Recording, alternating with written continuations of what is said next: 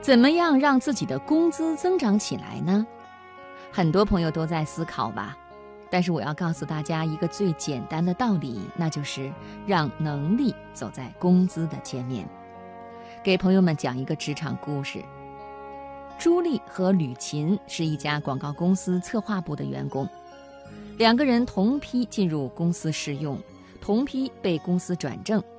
由于同龄以及同为公司新人，两个人彼此感觉很亲切，很快就成为了好朋友。虽然是好友，但是他们在工作上的态度分歧却非常大。朱莉觉得公司目前给的工资太一般，不能够体现她的工作价值，因此她工作不卖力，基本上是混日子。因为同一部门工作资历相同，两个人的工资是一样的。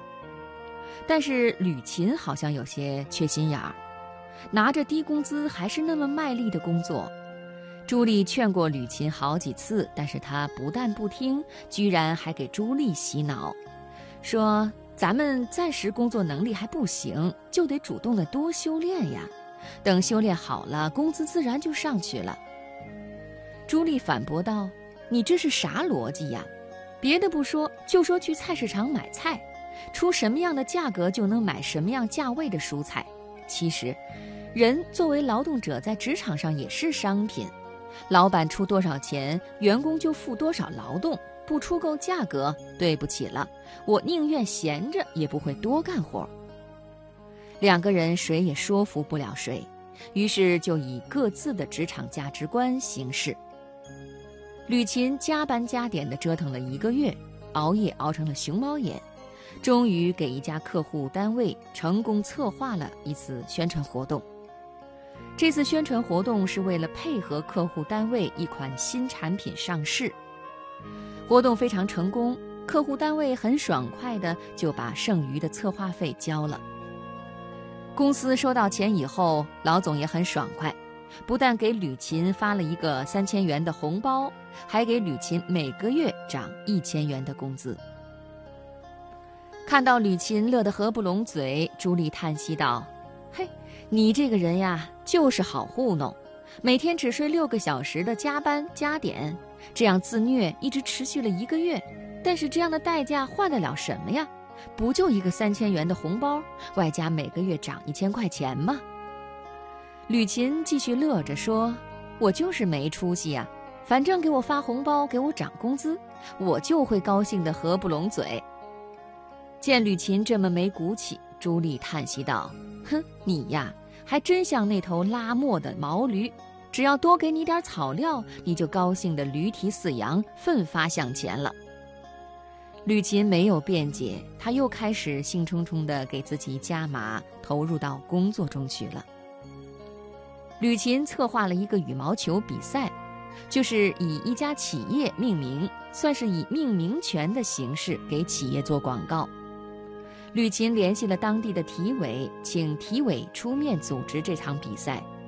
体委也想做出一些成绩，于是就爽快地答应了。吕琴策划，当地体委组织，那家企业赞助的羽毛球比赛圆满成功。由于吕琴策划周密，事先联系了当地的几家媒体，在媒体的宣传下，这次大赛的影响力很大。那家企业非常高兴。顺利地向吕琴所在的广告公司交纳了大额的策划费。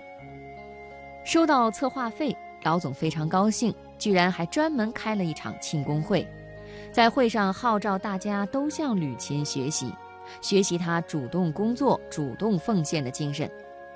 为了奖励吕琴，同时也是为了鼓励大家勤奋工作，老总给吕琴发了一个一万元的红包。同时还给他的工资涨了两千元。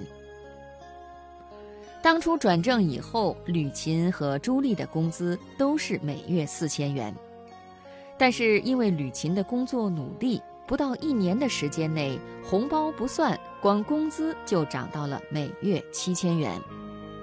差距拉得过大，朱莉才感觉到勤奋工作的威力。他开始懊悔自己以前没有勤奋工作，使得在职场上落后了吕琴很多。职场上的一些人，特别是职场新人，总是抱着这样的想法：给我多少工资，我就在职场中贡献多少能力。但是在没有看到能力、没有看到贡献之前，老板是不会轻易给员工涨工资的。于是，很多深藏能力的职场聪明人在坐等升职中白白浪费了时间以及才华。